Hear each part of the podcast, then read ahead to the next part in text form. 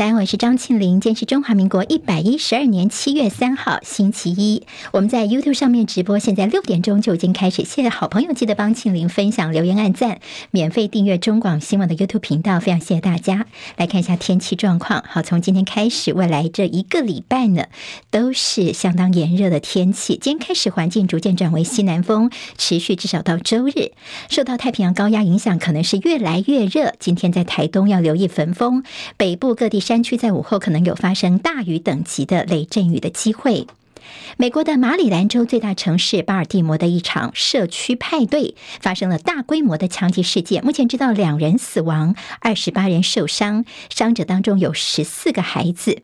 在法国，非裔的十七岁青少年奈尔因为拒绝临检遭到远警射杀，这个事情在全法国造成了连日来的暴动。法国总统马克宏因此延后对德国的国事访问，而奈尔他的外婆他说希望暴乱能够平息下来，让社会恢复平静。好，这个示威冲突到周日进入第六天，法国说在周六晚间大概拘捕七百一十九人，说这个情势呢算是有比较趋缓了。不过整个示威暴动也烧到邻近国。国家像是瑞士跟比利时，也都出现了失序动乱。乌克兰总统泽伦斯基引述情报机构的说法，俄罗斯可能准备在占领乌南的扎波罗热核电厂要引爆炸药，造成局部的爆炸，恐怕会引发辐射外泄。不过，乌克兰这个说法呢，遭到俄罗斯方面的反驳。在暂停十二天之后，俄罗斯又对基辅跟周边地区发动了暗夜无人机攻击。乌克兰说，防空系统已经初步摧毁了逼近的所有目标了。美国中央情报局局长 CIA 局长伯恩斯。他说：“瓦格纳兵变显示了俄罗斯战争腐蚀了普廷的政权，对战争的不满现在正在创造一个中情局招募间谍千载难逢的好机会。”他说：“中情局绝对不会白白的浪费它。”奥地利宣布有意加入德国二零二二年基于乌俄战争所发起的“天空之盾”倡议。放弃长期军事中立的芬兰先抢先一步成为北约第三十一个成员国之后呢，现在瑞典由于受到土耳其跟匈牙利的阻挠，所以还没有批准。不过现在最新的变数是，瑞典有一个示威者上周在穆斯林重要节日哈之节焚烧回教圣书《可兰经》，这个做法也激怒了信奉回教的土耳其，使得瑞典进入北约。再添新的变数。好，瑞典政府现在是大力谴责焚烧可兰经的行为，这是恐伊斯兰的行径，是他们所不乐见的。拜登本周将见访美的瑞典总理，预计就是讨论瑞典加入北约等相关议题。另外，白宫证实拜登在本月会出访欧洲，预定会前往英国，并且出席在立陶宛举行的北约峰会。另外，会到芬兰去参加北欧峰会。好，在台湾北中南三大生活圈的 T Pass 通勤月票前天上路之后呢，今天是面临第一个上班日的考验。虽然学校已经放暑假了，学生族群算是比较少，但是政府还是如临大敌哦。蔡英文总统在今天会视察机场捷运，交通部长王国材则是会视察台北车站。台铁预估今天的搭乘人数大约是七八万人次，比昨天跟前天大概增加了有五倍左右。好，接下来我们进行十分钟早报新闻，用十分钟时间呢，快速了解台湾今天的日报重点。好，我们今天先从《中国时报》头版头条看起。我们说这个前建国造，但是现在似乎呢是一个大内宣嘛，会不会闹国际大笑话呢？所引用的是一个退将的说法，说呢在九月份下旬，这个前建国造的所谓下水典礼，其实是在水泥地厂房进行下水，并不是在有水的船坞。好，那么为什么会这么做呢？其实它就是所谓的封壳来下水，真正下水还需要一年的时间。那你抢着在九月份的这个进度封壳在水泥地上呢，这其实会闹国际笑话哦。好，那么现在整个前舰的问题还不只是这些，包括了我们现在拿到些装备呢，都是比较差的，而比较好的装备可能都买不到。好，还有就是我们这个国造前舰的设计是仿某个国家的前舰的有智慧财产权的问题，还要看看人家会不会来提告哦？那么这位退将的说法说赶着封壳是为了赶节点抬船才能够领到钱，但是现在呢，不是真的下水，会不会闹国际笑话呢？所以翻到内页当中说，后续我们的新建前舰应该循军售管道。好，现在就是我们希望能够逼美国表态。那前舰后续是不是要继续的建造，由下任总统来决定。如果决定建造的话，声纳与战系应该要走军售案，而不是走这样的一个商售案呢。就是说，要美国方面好好的表态，是不是支持我们的国舰呃国造前舰，来确保我们的前舰品质跟战力，这个才是我们现在现阶段最需要做的。还有，共军有两艘呃新型的两栖攻击舰，第一次进入了西太平洋。好，那么在大西太平洋的第一岛链，向来是中国大陆啊、美日的兵兵家必争之地。这是日本的消息，说他们确认了有中国新型的两栖攻击舰通过了这大隅海峡，进入了太平洋。好，首次在西太平洋看到他们的踪影。好，现在中时联合都大做的是一些欧美的卸任政要来台湾挺台，我们到底付出了哪些代价？好，特拉斯呢？他是英国是任期最短的首相，还记得在今年五月份的时候呢？好，那么其实他在英国担任首相的时间只有四十四天，就五月份的时候他来台湾访问，当时呢也占据了很多的媒体版面，而他的演说当中是表态要挺台湾的立场。结果呢，日本呃在英国国会他们日前所公布的议员的额外收入呢，就看到他这次台湾之行，他到底收入了多少？这个价码也曝光了，这次包括出席跟演讲费高达了新台币。三百二十万元，再将外交部招待、机票、住宿等费用，我方付出将近有四百万元的代价，所以蓝营立委就痛批是打肿脸充胖子。好，虽然说名义上是远景基金会来邀请，是个财团法人，但是实际上是我们政府的外围组织，董事长是独派的前外交部长陈唐山，我们的外交部跟国安会也都给相关的预算，也就是呢，这个请人家来的钱，也就是你我的纳税钱。所以蓝营立委就说，这根本就是打肿脸充胖子，是大内宣，甚至呢，这个花钱来换风险，这也是我们现在所担忧的。一掷千金，看起来换来的挺台湾，真的是如此吗？其实欧美的卸任政要挺台，他们有几个相同点，就是他们在任的时候，他们都是坚守一个中国原则，不踏足台湾；卸任之后才来到台湾，但是即便没有官衔，我们依旧付出非常多的代价。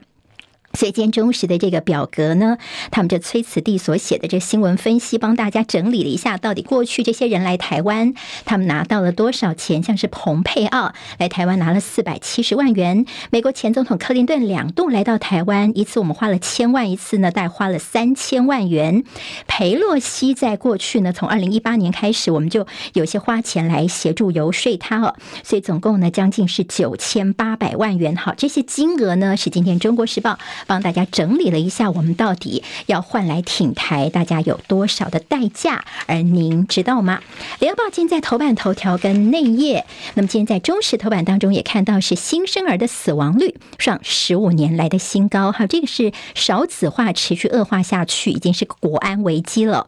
我们这新生儿的死亡率是高于日本跟韩国，所以医界就说应该要赶快设专责单位来了解一下这到底是怎么一回事。好，为什什么台湾的新生儿死亡率百分之四点四？那么是。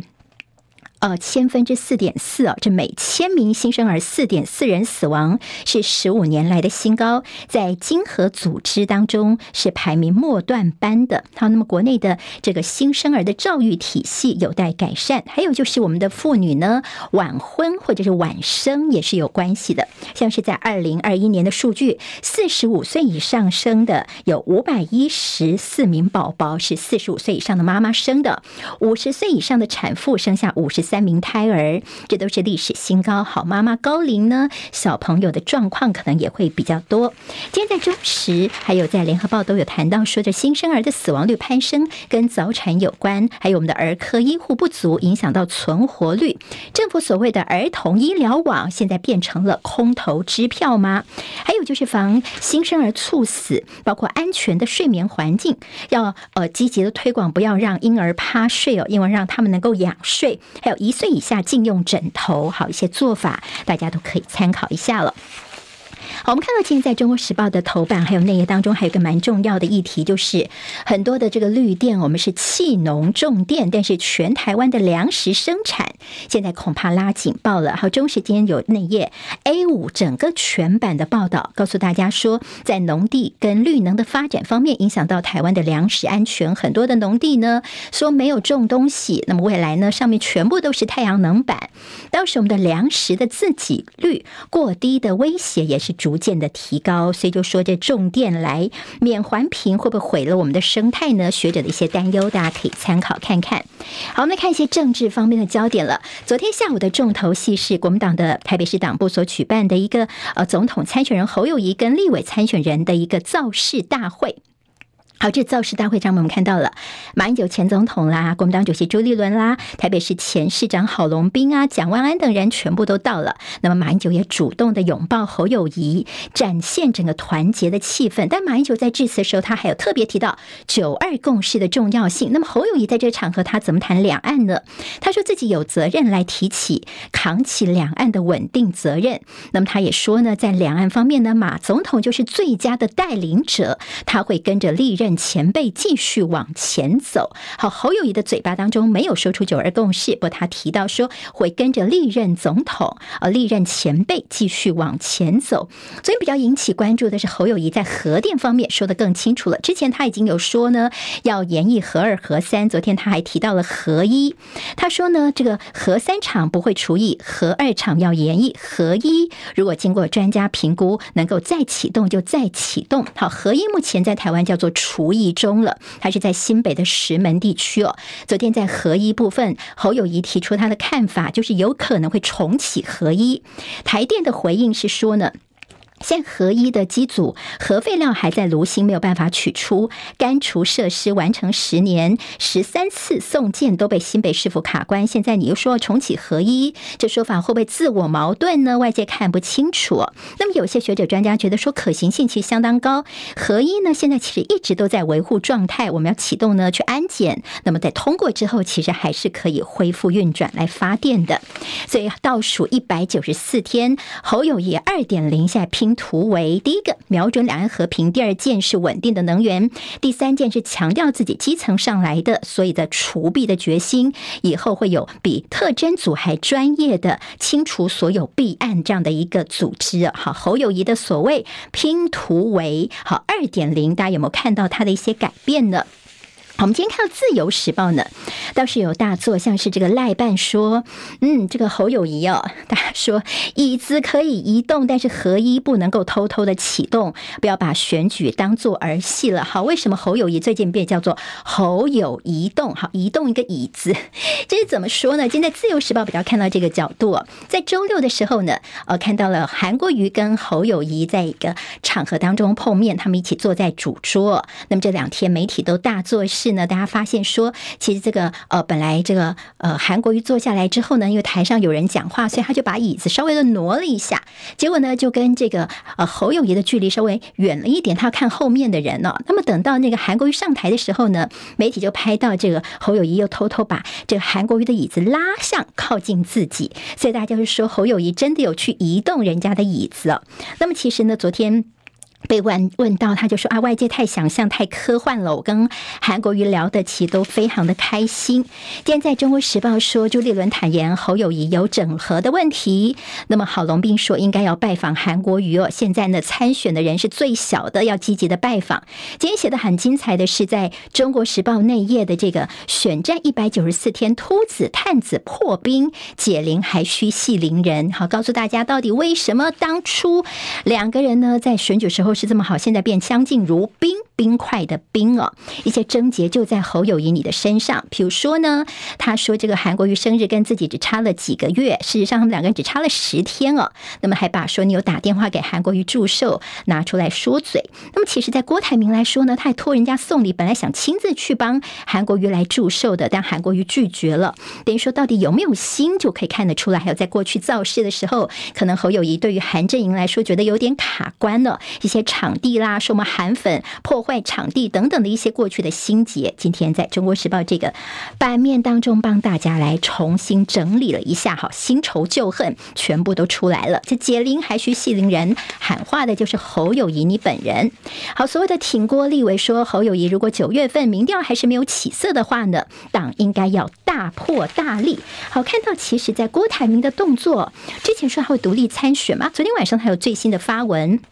他在高等教育提出的五大主张，他说放过孩子吧，拒绝荒谬透顶的三加一，说未来大学采用二加二的课程设计，哎，呼吁要召开教育的国事会议。所以郭台铭他的下一步呢，看起来他对于整个的我们的一些国政还是有相当的一些负担跟看法的。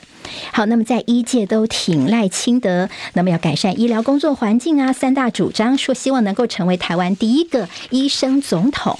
好，今天在呃有关于呃蓝白部分的，我们看《中国时报》说侯办呛柯文哲八年一条捷运都没有盖。好，那么现在所谓的口水战，还有这个李四川呢，他是不是有助侯友谊打柯文哲呢？他说不要想太多。好，那么有兴趣的朋友可以找《中国时报》的 A 四来看，《自由时报》今天在头版头条，我们看的是呃国民。党的这位新竹立委郑正前选后没有还人家钱了，那么跟名媛借了一千五百万元，法官判赔。好，再次《经济日报》头版头条，台股迎来新一波的除息行情。好，本周有些哪些除息的个股呢？台积电闯六百块钱，而外资押宝升起，以及一些《工商时报》头版头条是 AI 当道。好，这所谓的冷革命概念火红，就现在的这个电脑等等的，可能以后会用水冷式的。好，那么一些相关的概念股，《工商时报》今天帮大家做了一些整理了。十分早报新闻，我是庆玲，帮我按赞哦，明天见。今天台湾各日报最重要的新闻都在这里喽，赶快赶快订阅，给我们五星评价，给庆玲最最实质的鼓励吧，谢谢大家哦。